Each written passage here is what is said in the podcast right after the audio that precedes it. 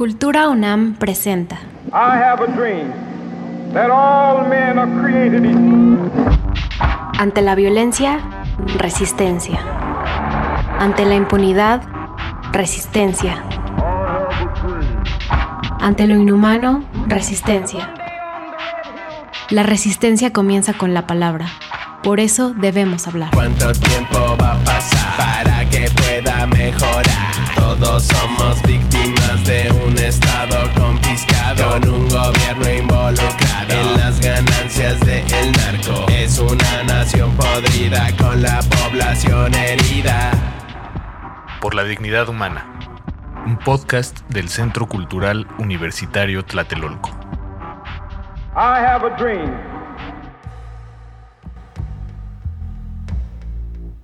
¿Qué tal? Soy Jacobo Dayan, director del Centro Cultural Universidad Tlatelolco, en un episodio más de este podcast por la dignidad humana. El mundo se encuentra de manera muy convulsa. Eh, los conflictos se reproducen aquí y allá. Y es importante entender que a pesar de que la guerra ha acompañado a la humanidad en toda su existencia, como parte de un proyecto civilizatorio en los últimos siglos y, y principalmente décadas, varias décadas, se ha conformado una legislación, una norma alrededor de la guerra. ¿Qué se puede y qué no se puede hacer en una guerra? Sabiendo que las guerras acompañan, repito, a la humanidad y aparentemente son inevitables, la intención es llevar algo de humanidad a la guerra. Y platico hoy con Mariana Salazar, experta en Derecho Penal Internacional en estos temas, profesora de la Universidad Iberoamericana. Mariana, ¿qué tal? ¿Cómo estás? Hola Jacobo, muy bien y muchas gracias por la invitación. Mariana, lo primero que te preguntaría es de dónde vienen o cuándo surgen estos, estas normas que regulan la guerra. Pues, eh, las normas que regulan la guerra son lo que hoy llamamos el derecho internacional humanitario o para algunos el derecho aplicable a los conflictos armados. Y surgen eh, a finales del siglo XIX por iniciativa de Henri Dunant, un suizo filántropo, Em, que decidió, después de haber presenciado la batalla de Solferino, decidió pues dar origen a lo que es hoy el movimiento internacional de la Cruz Roja, como sociedades voluntarias de socorro que puedan asistir a heridos en tiempos de guerra, así es como nació. Y también eh, Dunant vio que lo que hacía falta eran normas internacionales que le dieran protección a estas personas y sociedades de socorro que brindaban ayuda durante las guerras. Eh, eso, esos orígenes del derecho internacional humanitario fueron evolucionando y hoy la expresión más actualizada y más contemporánea del derecho internacional humanitario se encuentra en cuatro convenios que fueron reescritos después de la Segunda Guerra Mundial, que son los cuatro convenios de Ginebra de 1949 y sus protocolos adicionales. Y estos convenios lo que buscan es precisamente proteger o buscar limitar de la manera más amplia posible los efectos nocivos de la guerra, protegiendo a quienes ya no participan, a quienes no participan o, a quienes han dejado de participar en las hostilidades. Esto incluye a civiles, incluye a ciertos grupos como periodistas, eh, grupos en situación de vulnerabilidad, em, eh, heridos, náufragos, etc. Entonces, eh, a pesar de ser ya un cuerpo normativo de más de 100 años, pues es reescrito hace 70, 80 años, y es de reconocimiento internacional. Y hablabas de personas protegidas. Mencionabas algunos, evidentemente, las personas civiles, decías periodistas, personal humanitario, prisioneros de guerra, es decir, aquellos que dejaron de participar en las hostilidades, en náufragos, es decir, toda aquella persona que dejó de ser un miliciano o una persona activa en el conflicto armado es una persona protegida por el derecho internacional humanitario. Pero también hay bienes protegidos, es decir, en una guerra, además de, ciertos grupos o colectivos de personas, hay lugares que no pueden ser atacados. Así es, Jacobo. En realidad podemos hablar de tres categorías. O sea, lo que hace el derecho internacional humanitario, que por cierto mencionaste que es de reconocimiento internacional, es decir, estos cuatro convenios de Ginebra tienen una característica muy peculiar que no tienen la mayoría de los tratados internacionales y es que son tratados universales, es decir, todos los estados del mundo son partes a los cuatro convenios de Ginebra. Entonces todo el mundo reconoce estas reglas de la guerra, no legitiman la guerra estas normas, pero lo que sí establecen son ciertos límites. y que protege, por un lado, personas que no participan o han dejado de participar en las hostilidades, como las que mencionaste.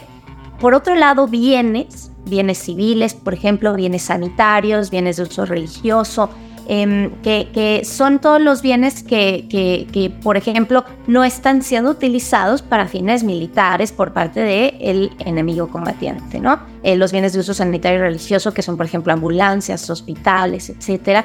Eh, los museos, que son bienes culturales, las bibliotecas, y todos los bienes civiles en general, las casas particulares, por ejemplo. las instalaciones de, para que requieren las, las personas para la supervivencia. Eh, si pienso yo, una presa, es decir, la, infraestructura hidráulica de un país, tampoco puede ser atacada.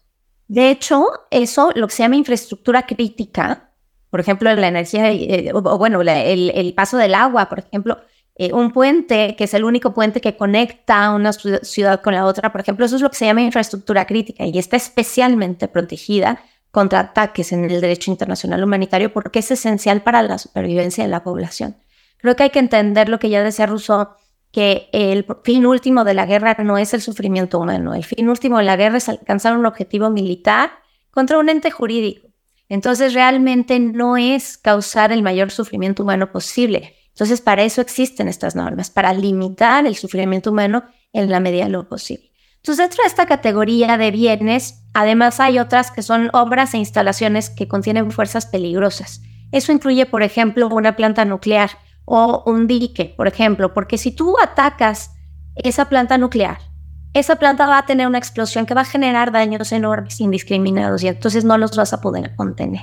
Entonces, esta es otra de las categorías de bienes que están protegidos. Y mm, además de personas y bienes, hay un tercer grupo eh, que está limitado por las reglas de la guerra o por el derecho humanitario, que son los métodos y medios de combate que están prohibidos por dos razones, por una de dos razones, ya sea que causen daños superfluos o sufrimientos innecesarios, eh, por ejemplo, las balas expansivas o las armas láser cegadoras. O sea, no es necesario llegar al grado. Armas químicas o biológicas.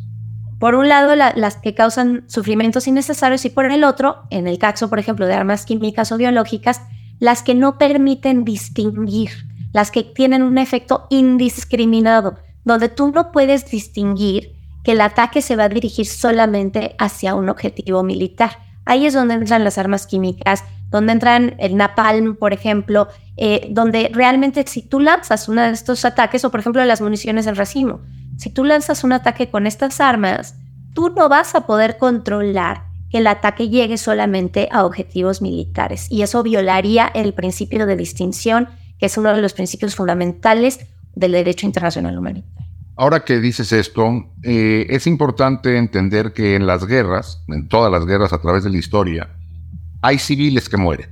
Es decir, las guerras que veíamos en las películas de hace 300 años que se llevaban a cabo a caballo, en el campo, que se enfrentaba un ejército a otro, bueno, pues ahí se enfrentaban soldados de un bando con soldados del otro bando y la enorme cantidad de víctimas eran militares. Las guerras modernas, conforme fuimos capaces los seres humanos de matarnos a mayor distancia, por decirlo de alguna manera, se llevan a cabo ya en lugares donde no necesariamente no hay civiles.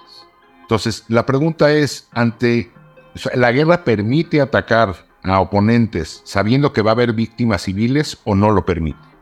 La guerra prohíbe atacar directa e intencionalmente a civiles, que no es lo mismo que decir que permite atacar ciertas zonas. Entonces, si lo, si lo leemos de una manera eh, eh, eh, deduciendo un poco de esta prohibición, entendemos que si una de las partes en combate, que pueden ser dos estados, pero también pueden haber conflictos armados no internacionales, es decir, los internacionales son conflictos armados entre dos o más estados y los no internacionales son entre las Fuerzas Armadas de un estado y grupos armados organizados dentro del mismo estado o bien entre dos o más grupos armados organizados dentro del mismo estado.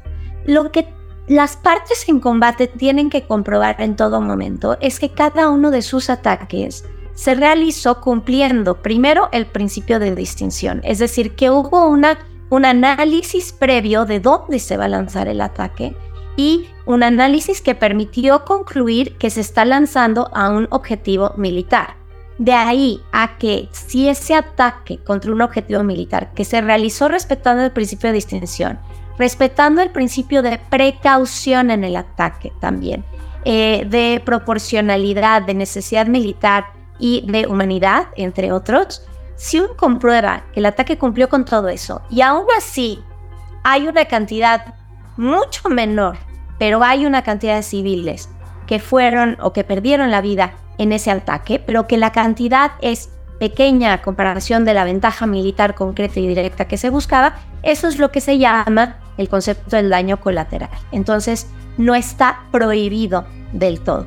El problema viene cuando lanza una de las partes en el combate a un ataque en una zona, pues lo que se llama una zona densamente poblada, donde es claro que los daños en contra de la población civil van a ser mucho mayores que la ventaja militar concreta y directa que se buscaba alcanzar, por ejemplo.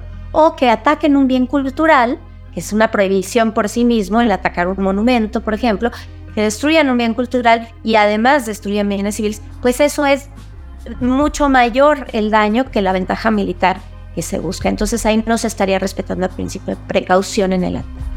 Pero bueno, incluso complejizando los ejemplos que das, Mariana, por ejemplo, una de las partes puede resguardar armamento en instalaciones civiles y eso, aunque desde ahí no lance un ataque, es un crimen de guerra.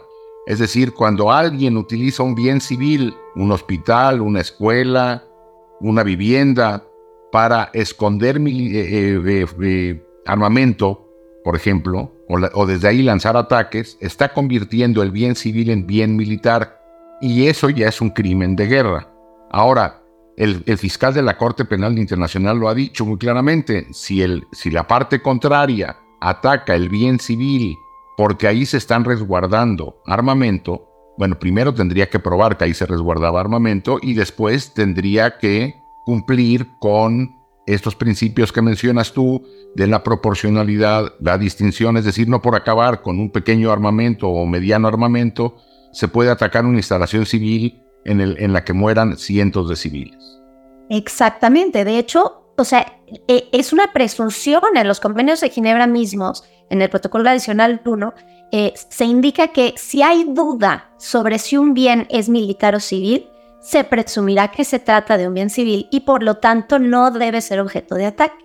El problema viene cuando, como tú bien mencionas, se utilizan hospitales, escuelas eh, u otras, otros bienes típicamente civiles para fines militares. Esto se, vio mucho durante la Segunda Guerra Mundial, donde utilizaban hospitales, por ejemplo, como espacios donde se reclutaban eh, eh, pues las, fuerzas nazis y pasaban la noche ahí, etc. Ahí el problema es que uno no sabe si es una escuela que ya no tiene niños, por ejemplo. Entonces hubo toda una campaña en Naciones Unidas, desde hace 10 años se, empezó una campaña de que, eh, sobre las escuelas, diciendo, vamos a instar a las partes en combate que no usen las escuelas para fines militares, porque en el momento que las usan para fines militares, sí, en efecto, pierden su protección bajo el derecho humanitario, pero nada garantiza que sea una escuela donde no hay niños. Lo mismo sucede con hospitales. Incluso los hospitales en tiempos de conflicto armado tienen protecciones especiales y tienen señalizaciones que tienen derecho a tener, señalizaciones especiales que los hacen mayormente protegidos del ataque. Entonces, el resguardar armas, por ejemplo, en un avión militar, Em, eh, en un avión de, asistencia humanitaria, por ejemplo, o dentro de un hospital, también constituye una violación a las normas de la guerra, porque estás violando esta protección que tienen las instalaciones sanitarias en tiempos de guerra. Y bueno, como en todas las guerras se llevan a cabo eh, actos violentos, en paralelo también se lleva a cabo una guerra de verdades.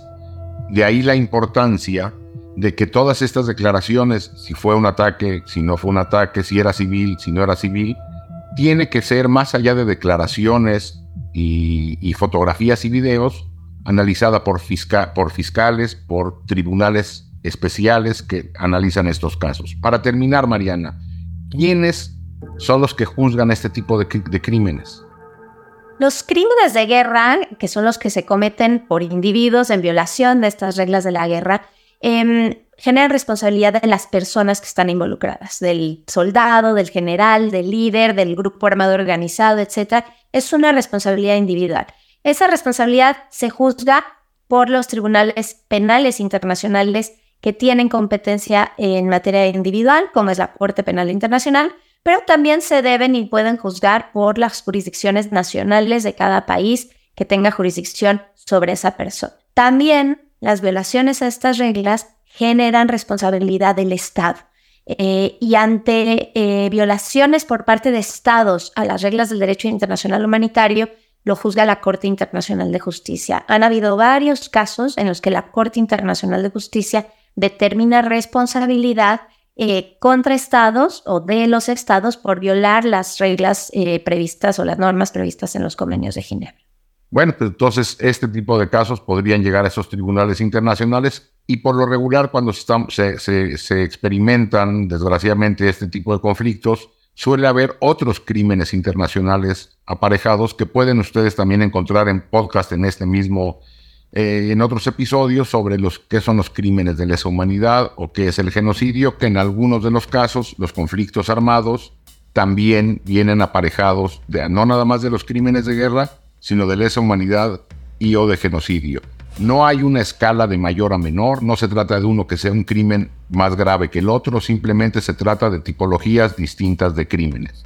Es importante entender que la guerra tiene normas, son estas, la humanidad entera ha acordado ellas y hay tribunales para juzgar.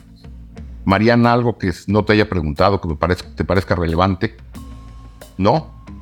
Pues muchas gracias, Mariana. Y bueno, pues esperamos que este podcast sea útil para los tiempos que vivimos y nos escucharemos en un próximo episodio pronto. Hasta luego. Muchas gracias, hasta luego.